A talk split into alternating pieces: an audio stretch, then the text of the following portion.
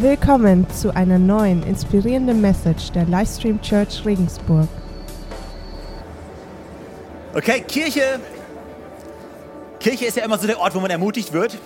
Und ich hoffe, du wirst heute, gehst ermutigt raus. Erst recht, wenn du Dortmund-Fan bist. Haben wir Dortmund-Fans unter uns? Es traut sich keiner. Okay, einer.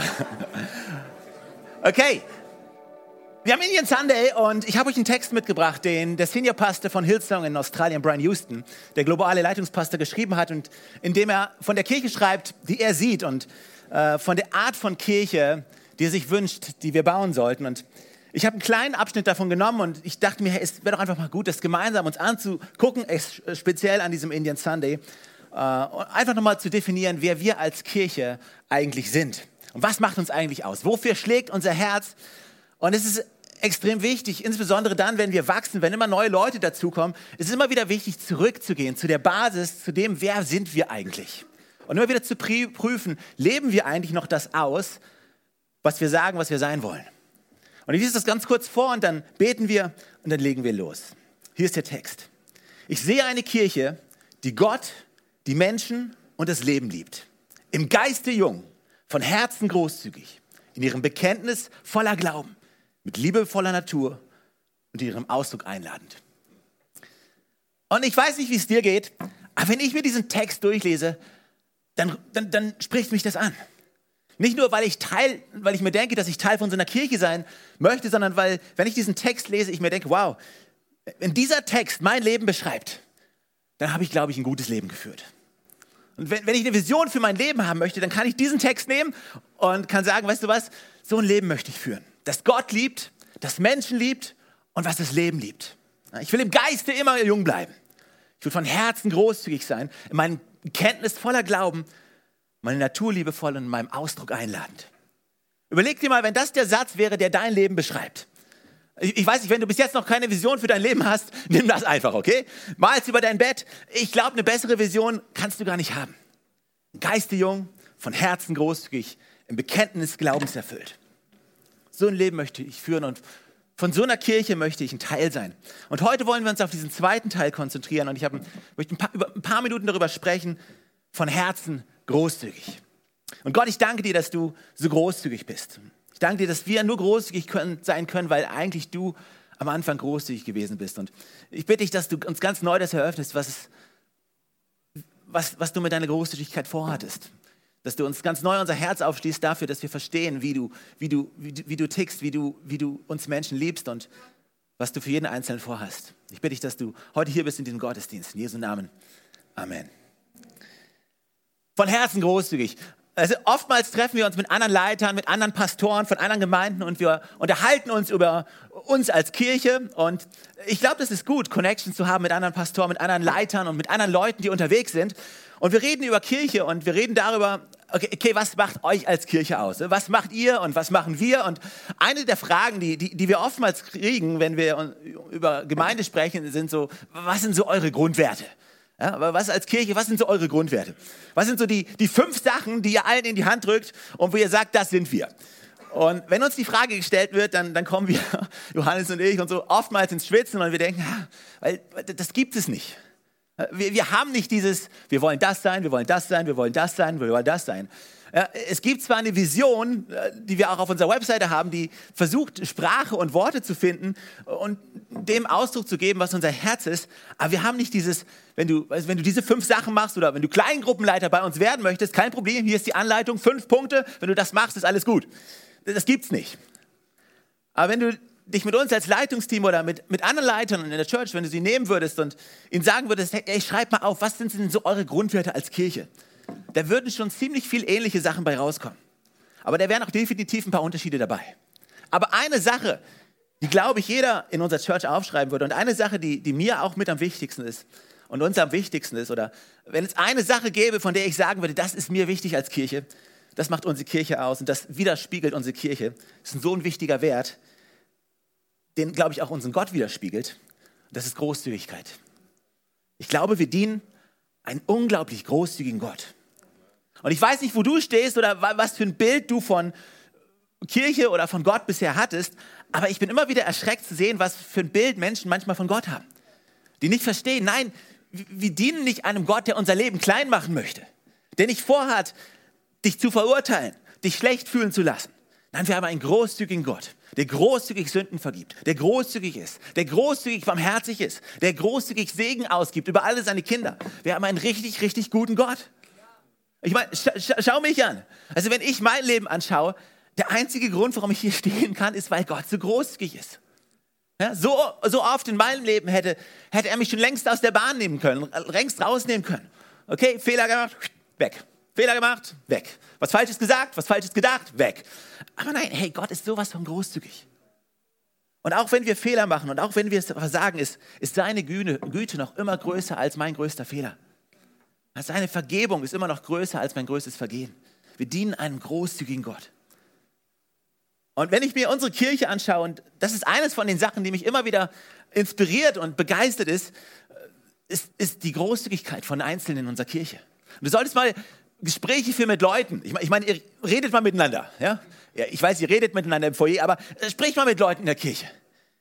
Es gibt so viele Helden bei uns in der Kirche, die so ein großzügiges Leben führen. Und ich bin immer inspiriert wieder davon, was für unglaubliche Leute wir bei uns in der Kirche haben, in unserer Gemeinde haben und in meinem Leben sind. Großzügigkeit. Im Geiste jung, von Herzen großzügig. Und ich will euch einfach mir und auch euch ein paar Gedanken weitergeben, drei Dinge weitergeben zum Thema Großzügigkeit, die dir hoffentlich ein Stück weit dich inspirieren und ein Stück weit mehr definieren, was, was Großzügigkeit ist und was Großzügigkeit in unserem Leben ausmacht. Und hier ist das erste, Großzügigkeit ist eine Herzensangelegenheit. Großzügigkeit ist eine Herzenssache. Du kannst den Punkt auch nennen, die Quelle der Großzügigkeit. Ich glaube nicht ohne Grund hat Pastor Brian die Worte gewählt von Herzen großzügig, weil er verstanden hat, dass Großzügigkeit in unserem Herzen beginnt. Großzügigkeit beginnt in deinem Herzen. Im Matthäus Evangelium im 12. Kapitel, da wird es wunderbar erklärt, da steht, ein guter Mensch bringt Gutes hervor, weil sein Herz mit Gutem gefüllt ist. Ein böser Mensch dagegen bringt Böses hervor, weil sein Herz mit Bösem erfüllt ist. Ein guter Mensch bringt Gutes hervor, weil sein Herz mit Gutem erfüllt ist. Großzügigkeit beginnt immer in deinem Herzen.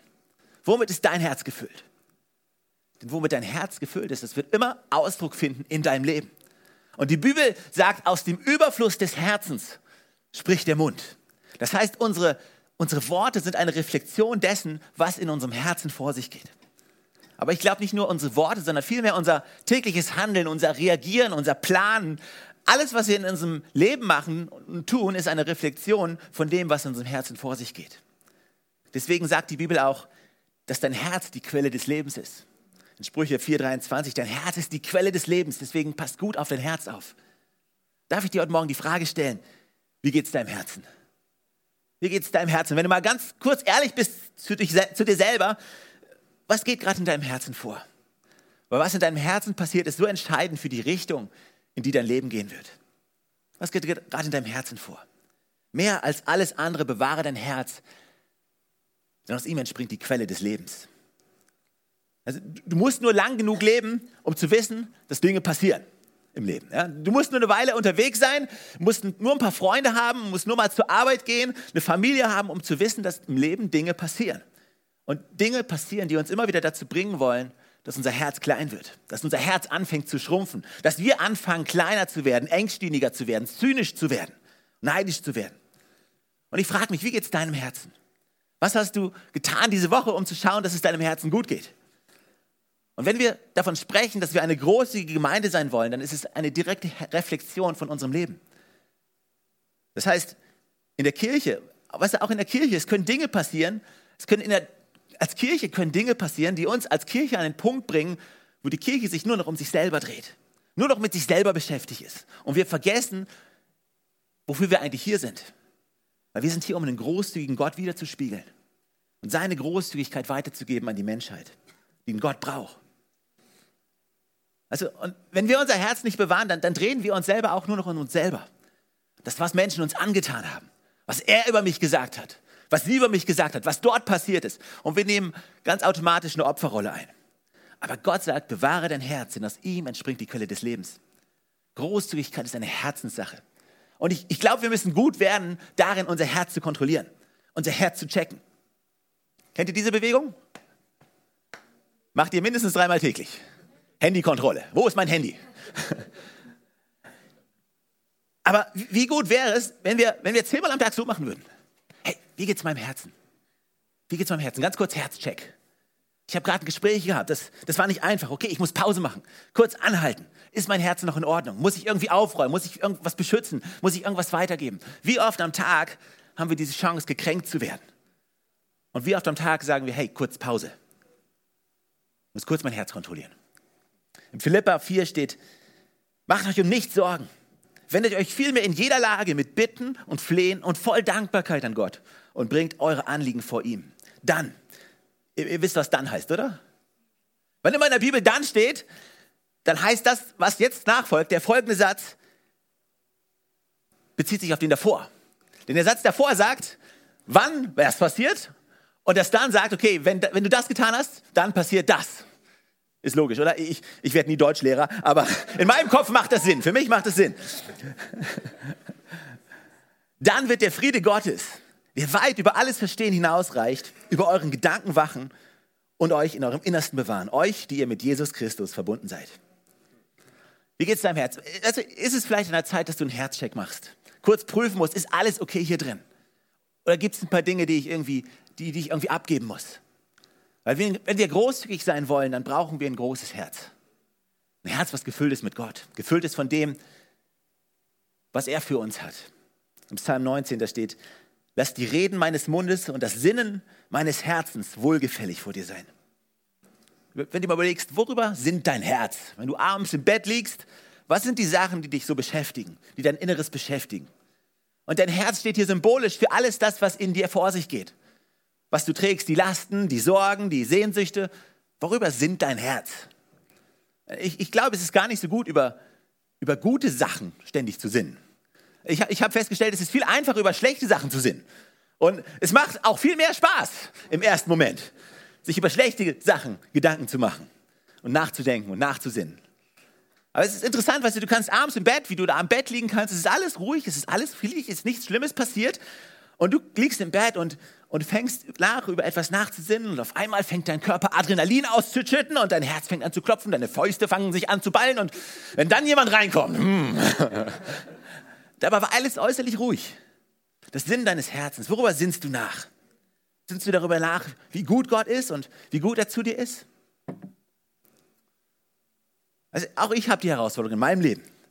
Auch ich habe Dinge, die ich, die ich wirklich unfair finde. Vielleicht kennst du das. Findest du auch manchmal so Sachen, wo du sagst, das ist echt unfair, oder? Also mal ganz ehrlich, wenn ich mir mein Leben anschaue, da gibt es echt ein paar Sachen, wo ich mich hinstellen kann und sagen kann, Gott, das ist echt unfair. Wenn ich Gott wäre, würde ich das anders machen. Habt ihr das auch schon mal gesagt? Keiner? Hey, man darf nicht lügen in der Kirche, ja? Das ist ganz wichtig. Whatever. Wie geht es deinem Herzen? Großzügigkeit ist eine Herzenssache. Die Quelle der Großzügigkeit ist dein Herz. Und hier ist das Zweite. Großzügigkeit ist eine Denksache. Großzügigkeit ist eine Denksache. Erstens, Großzügigkeit ist eine Herzenssache. Zweitens, Großzügigkeit ist eine Denksache. Mit anderen Worten, es gibt Dinge, die du überwinden musst auf dem Weg hin zur Großzügigkeit. Unser Gehirn ist nicht unbedingt von Natur aus trainiert dazu, großzügig zu sein, sondern wir müssen unser Gehirn, unser Denken, unser Verhalten trainieren zur Großzügigkeit hin. Ich muss meinen Kindern extrem selten beibringen, alle Spielzeuge nur für sich zu behalten. Ja, ich muss sie nicht dazu trainieren, die Ersten sein zu wollen, die bei Weihnachten alle Geschenke bekommen. Aber ich muss sie trainieren zu sagen, hey, denk nicht nur an dich selber. Du hast auch noch Geschwister. Denk nicht nur an dich selber, es gibt noch andere. Und das müssen wir trainieren. Es gibt Dinge, da müssen wir wissen, die müssen wir überwinden, auf dem Weg hin großzügig zu werden. Und hier ist eines von den Punkten, die Angst vor Mangel. Die Angst vor Mangel. So viele Menschen können nicht großzügig sein oder glauben, sie könnten nicht großzügig sein, weil sie Angst haben, wenn ich etwas abgebe, dann habe ich nicht mehr genug. Und das ist genau das, was, was die Welt uns beibringt. Man, behalt das für dich, sorg für dich. Aber ich glaube, wir müssen lernen und wir müssen verstehen, dass wir einen Versorger haben, der uns, der uns liebt und der weiß, was wir brauchen. Der so sehr an uns glaubt, der uns niemals fallen lassen wird. Und wir dürfen nicht zulassen, dass dieses Denken, dass dieses Mangeldenken uns zurückhält, zu geben. Aber der Schlüssel dafür ist Vertrauen. Im Philipperbrief im vierten Kapitel steht, Und was eure eigenen Bedürfnisse angeht, so wird derselbe Gott, der für mich sorgt, auch euch durch Jesus Christus mit allem versorgen, was ihr braucht.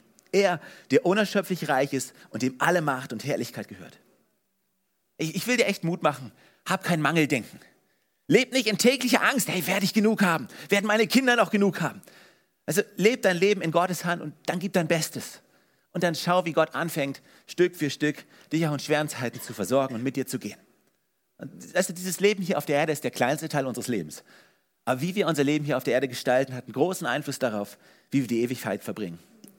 Und lass nicht zu, dass Angst vor Mangel dich hier zurückhält. Wir müssen unser Denken verändern. Paulus schreibt im Römerbrief im 12. Kapitel, das habe ich eben gesagt, Großzügigkeit ist eine Denksache. Und hier steht, richtet euch nicht länger nach den Maßstäben dieser Welt, sondern lernt in einer neuen Weise zu denken, damit ihr verändert werdet und beurteilen könnt, ob etwas Gottes Wille ist, ob es gut ist, ob Gott Freude daran hat und ob es vollkommen ist. Genialer Psalm ist der Psalm 23. Wenn du jemand bist, der, der Angst vor Mangel hat, wenn, das, wenn diese Angst vor Mangel akut in deinem Leben ist, das ist nichts, wofür man sich schämen muss. Ja? Das ist normal, ein Stück weit. Wir müssen das trainieren, wir müssen verstehen. Und Psalm 23, lass ihn mir dir vorlesen. Wenn das was für dich ist, wenn das Mangeldenken etwas für dich ist, dann, dann nimm diesen Psalm und lesen dir jeden Tag durch. Meditiere über diesen Psalm. Ja? Wenn du nicht weißt, über was du nachsinnen sollst, nimm diesen Psalm und meditiere über diesen Psalm. Der Herr ist mein Hirte. Darum leide ich keinen Mangel. Er bringt mich auf Weideplätze mit saftigem Gras und führt mich zu Wasserstellen, an denen ich ausruhen kann. Er stärkt und erfrischt meine Seele. Er führt mich auf rechtem Wegen und verbirgt sich dafür mit seinem Namen. Selbst wenn ich durch ein finsteres Tal gehen muss, wo Todesschatten mich umgeben, fürchte ich mich vor keinem Unglück, denn du, Herr, bist bei mir. Dein Stock und dein Hirtenstab geben mir Trost. Du lädst mich ein und deckst mir den Tisch selbst vor den Augen meiner Feinde. Du salbst mein Haupt mit Öl um mich zu ehren. Du füllst meinen Becher bis zum Überfließen. Nur Güte und Gnade werden mich umgeben, alle Tage meines Lebens, und ich werde wohnen im Hause des Herrn für alle Zeit. Also die Angst vor Mangel hält uns zurück, großzügig zu sein. Das Zweite, was wir überwinden müssen, ist dieser falsche Sinn für Gerechtigkeit. Was meine ich damit? Ich meine damit dieses Denken von, alles, was ich habe, habe ich, weil ich so hart gearbeitet habe. Wenn jemand anders was nicht hat, das ist doch sein Problem, nicht mein Problem. Warum soll ich etwas von dem, was ich mir hart erarbeitet habe, abgeben? Das ist meins. Jesus erzählt eine Geschichte über einen Landwirt in, in Lukas 12, der genau dieses Denken hat. Der Landwirt war reich, war erfolgreich, seine Scheunen waren, waren zu klein für all das Korn, was er hatte. Und er sagt zu sich selber, Mensch, hey, was soll ich machen? Oh, ich weiß, was ich mache. Ich reiß meine Scheunen ab und ich baue größere. Dort kann ich dann all mein ganzes Getreide und all meine Vorräte unterbringen. Und dann werde ich zu mir selber sagen, und, und das ist der Schlüssel. Weißt du, die großen Scheunen, die sind nicht das Problem. Dann werde ich zu mir selber sagen, du hast es geschafft. Du hast einen großen Vorrat, der für viele Jahre reicht. Dieses Gefühl von, hey, ich bin ein guter Landwirt. Ich habe gut gesät. Ja, aber fürs Wetter warst du nicht zuständig für die Familie, in der du geboren wurdest, bist du auch nicht verantwortlich. Und jetzt stellst du dich hin und du sagst, weil ich so gut bin?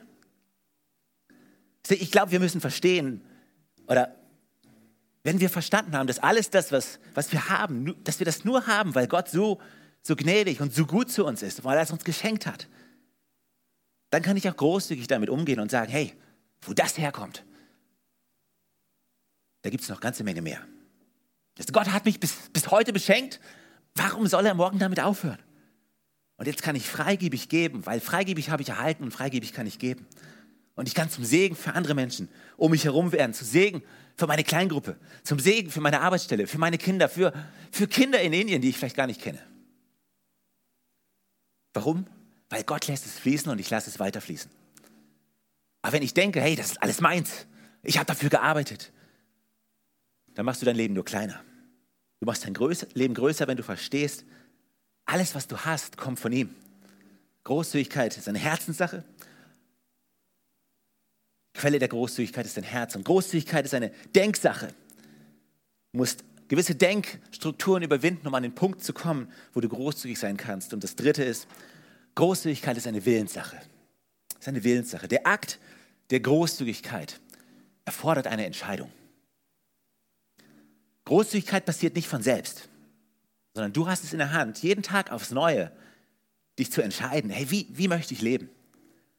Im zweiten Korintherbrief, äh, im neunten Kapitel, das ist eine Bibelstelle, die oftmals zitiert wird, wenn es ums Geben geht. Und, und hier ist diese Gemeinde in Korinth, eine, die, da wurden Opfer eingesammelt für die verarmte Gemeinde in Jerusalem, die am Leiden war. Und, und Paulus sagt folgendes: Er sagt, jeder soll für sich selbst was? Entscheiden.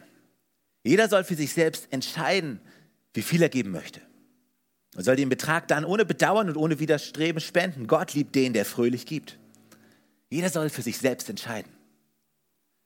Und ich glaube, das, das, das hat nicht nur etwas mit Finanzen zu tun. Also du kannst, du kannst dich entscheiden, ob du zurückfeuern möchtest, wenn irgendjemand dich angreift. Oder ob du großzügig sein möchtest, wenn jemand etwas Schlechtes zu dir gesagt hat. Oder ob du großzügig Sünde übersehen möchtest. Du kannst dich dazu entscheiden, jemanden anzulächeln, auch wenn du dich in dem Moment gerade nicht danach fühlst. Du kannst dich entscheiden, geduldig mit jemandem zu sein. Großzügig mit deinem Ehepartner zu sein. Großzügig in deinem Denken zu sein. Aber es ist eine Entscheidung und es verlangt eine Entscheidung von dir. Weil es braucht diese Entscheidung, Gott zu vertrauen. Es braucht diese Entscheidung, nicht diesen eigenen Gefühlen zu folgen, sondern Gottes Wort, dein Leben auf Gottes Wort zu bauen. Es braucht diese Entscheidung, großzügiges Leben zu führen. Äh, weißt du, wenn ich irgendwann älter bin, das ist noch lange hin, aber äh, wenn ich irgendwann älter bin und irgendwann unsere Enkel in unserem Haus rumspringen, also ich hoffe, dass ich niemals der in meiner Familie bekannt sein werde, der, der knausrige, schlecht gelaunte, keinen Bock auf niemanden habende. Weil die Sache ist, ich, ich tendiere sehr stark dazu. Also sagst du, ja, du bist doch immer so positiv und so. Ja, aber das ist eine Entscheidung. Das ist eine Entscheidung, die ich treffe. Sag zu Magdalena, hey, wenn ich alt bin, gib mir Netflix und ich bin happy. Äh, aber ich brauche nicht viel mehr, echt. Aber ich möchte die Entscheidung treffen, schon jetzt, hey, wenn ich älter bin, ich möchte großzügig sein. Ich möchte ein offenes Herz haben. Jemanden, der ein offenes Haus hat, der offene Arme hat, der, den, wo Menschen sagen, hey Mensch, zum Stefan, zu dem kannst du gehen, der hat immer ein offenes Ohr für dich. Der möchte ich sein. Aber weißt du was? Das ist eine Entscheidung. Eine Entscheidung, die du treffen musst. Weil ich bin gern für mich, weil ich mag mich. Aber Großzügigkeit ist eine Entscheidung. Und ich träume davon, dass wir eine großzügige Kirche sind, die, die sich immer wieder neu dazu entscheidet, großzügig zu sein. Und ich träume davon, dass wir viele einzelne Menschen in unserer Kirche haben, die sich immer wieder selber dazu entscheiden, diesen Schritt wagen und sagen, hey, ich möchte großzügig sein, ich möchte einem großzügigen Gott dienen. Ich sehe eine Kirche, die Gott, die Menschen und das Leben liebt. Im Geiste jung, von Herzen großzügig, in ihrem Bekenntnis voller Glauben, mit liebevoller Natur und ihrem Ausdruck einladend. Gott, ich danke dir so sehr, dass du, dass du großzügig bist. Und ich bete, dass, dass unser Leben ein Stück weit etwas von deiner Großzügigkeit widerspiegelt. Dass wir immer wieder aufs Neue erkennen können, wie viel wir von dir bekommen haben, wie viel du uns geschenkt hast. Und dass wir aus, diesem, aus dieser Dankbarkeit geben können. Ganz egal wo. Und bitte ich, dass du dass du unsere Augen nicht verschließt vor, vor Leuten, die Not, in Not sind, die Not leiden. Sei es finanziell oder auch, auch an Krankheiten, an, an Einsamkeit, wo auch immer. Ich bitte dich, dass du uns eine Kirche machst, die offen ist. Offen deine Großzügigkeit weiterzugeben. In Jesu Namen. Amen. Hey, lass uns zusammen aufstehen. Lass uns diesen großzügigen Gott zusammen loben.